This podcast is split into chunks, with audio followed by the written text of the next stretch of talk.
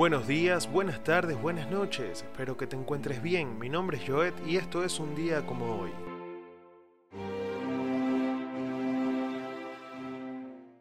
12 de octubre de 1963, un grupo de militantes de la resistencia peronista encabezado por Osvaldo Agosto, que se encontraban en la clandestinidad debido a la proscripción del peronismo luego del golpe de Estado del general Juan Domingo Perón en 1955 por parte de la autodenominada Revolución Libertadora y por el triunfo del radicalismo a manos de Arturo Ilía, quien asume ese mismo día, busca levantar la moral de los jóvenes robando el sable corvo del general José de San Martín. Primera parte. Historia y poseedores del sable. La historia del sable se remonta a la estadía de San Martín por Londres, Inglaterra, en 1811, donde lo adquiere en una tienda de antigüedades previo a su embarco a América del Sur para iniciar la campaña libertadora. Esta arma lo acompañaría durante las batallas que se libraron a favor de la independencia suramericana.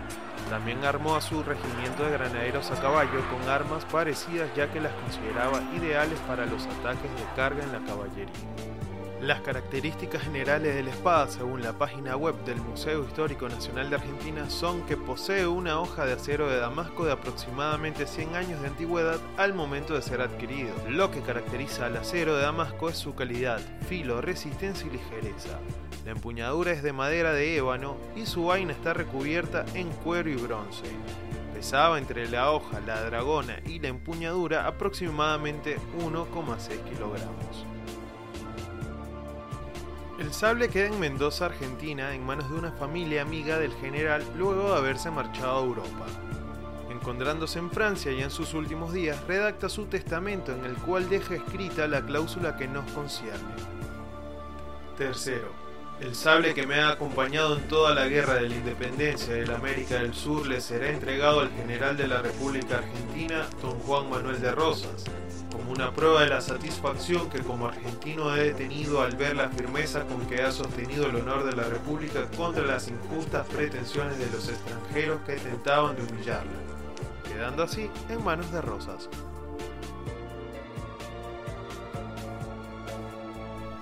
Espada pasa a posesión de Máximo Terrero y Manuelita Rosas, hija de Juan Manuel de Rosas, tras la muerte en Londres en 1877 de quien fue gobernador de Buenos Aires, quedando en Inglaterra hasta 1897. Finalmente, el arma llega desde Europa al Museo Nacional de Historia, ubicado en Buenos Aires, el 4 de marzo de 1897, luego de haber sido pedido como donación a Terrero y Rosas en 1896 por Adolfo Carranza, quien era fundador y director del museo en ese entonces, reposando en este lugar hasta el día de su secuestro. Segunda parte, antecedentes. Osvaldo Agosto, de 23 años, quien era publicista, se reunió con su gran amigo Alcides Bernaldi y se preguntaron, ¿con qué levantamos el espíritu? ya que el peronismo llevaba ocho años en proscripción y veían cómo se le cerraban los espacios democráticos de participación. Tras varios planteos para levantar la moral, como volar a las Islas Malvinas, izar la bandera argentina y cantar el himno, o robar las banderas argentinas que los franceses exhibían como trofeo de guerra en el Museo de los Inválidos en París, se quedaron con el robo del sable corvo, el grupo conformado para esta operación fue integrado por Agosto y Bonaldi, al que se sumó Manuel Félix Gallardo, un ex policía, Luis Anzulet y un tal Emilio, cuyo apellido ha quedado en el anonimato. Tercera parte, robo. Osvaldo Agosto, en entrevistas realizadas a Infobae en 2019 y a la revista Noticia en 2020, cuenta que decidieron robar el famoso emblema sanmartiniano el lunes 12 de agosto de 1963. Por la tarde se reunieron en un bar a unas pocas cuadras del museo donde se encontraba la reliquia. Fue el mismo que iba vestido con traje quien golpeó la puerta pasado 10 minutos de las 19 horas. Comenta que el museo ya estaba cerrado ya que así se lo hizo saber el ordenanza Roberto Jiménez de 72 años que esperaba las 20 horas en que llegaba el sereno. Insistimos en poder entrar ya que le dijimos que éramos estudiantes tucumanos y que esa misma noche regresábamos a la provincia. Cuando Jiménez entreabrió la puerta, le empujamos y lo encañonamos, declaró a Infobae. Enseguida se dirigieron a la sala dedicada a San Martín, a la que conocían ya que habían estado anteriormente. El sable se exhibía en una mesa octogonal. Rompieron el cristal, envolvieron el arma en un poncho y salieron, no sin antes cortar el cable telefónico y cerrar la puerta de entrada dejando la llave del lado de afuera. Dejaron también una consigna que en parte decía, el sable del general San Martín quedará custodiado por la juventud argentina, representada por la juventud peronista. El pueblo argentino no debe albergar ninguna preocupación. El sable corvo de San Martín será cuidado como si fuera el corazón de nuestras madres.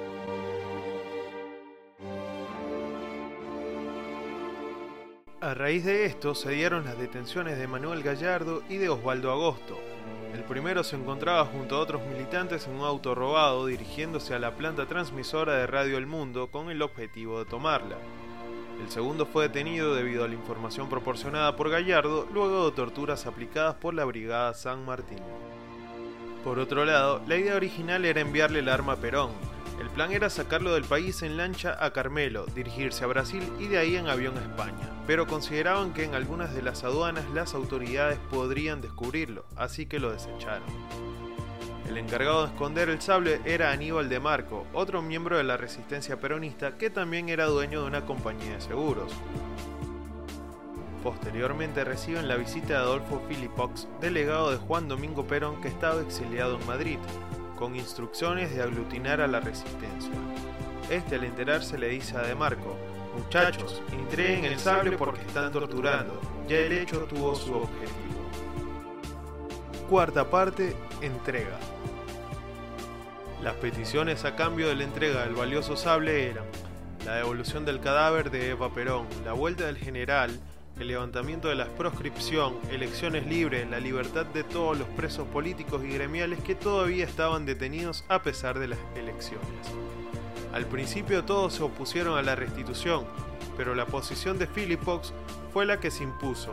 Llamó al general Tomás Sánchez de Bustamante y le dijo que se había enterado dónde estaba el sable y que al día siguiente lo devolvería, cosa que así hizo.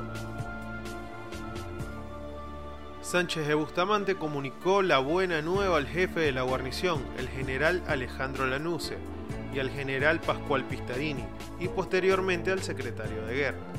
El sable fue envuelto en una bandera argentina y llevado al regimiento de granaderos a caballo, donde se lo exhibió en el hall central. Esa misma tarde el presidente electo Arturo Ilía se hizo presente en el regimiento. Una vez que el sable apareció, Agosto fue liberado de culpa y cargo ya que nunca lo pudieron ligar con el hecho, aunque Gallardo fue procesado al haber confesado su participación. Como dato de color, el sable corvo fue robado nuevamente el 19 de agosto de 1965, también por militantes de la juventud peronista, pero eso ya queda para otro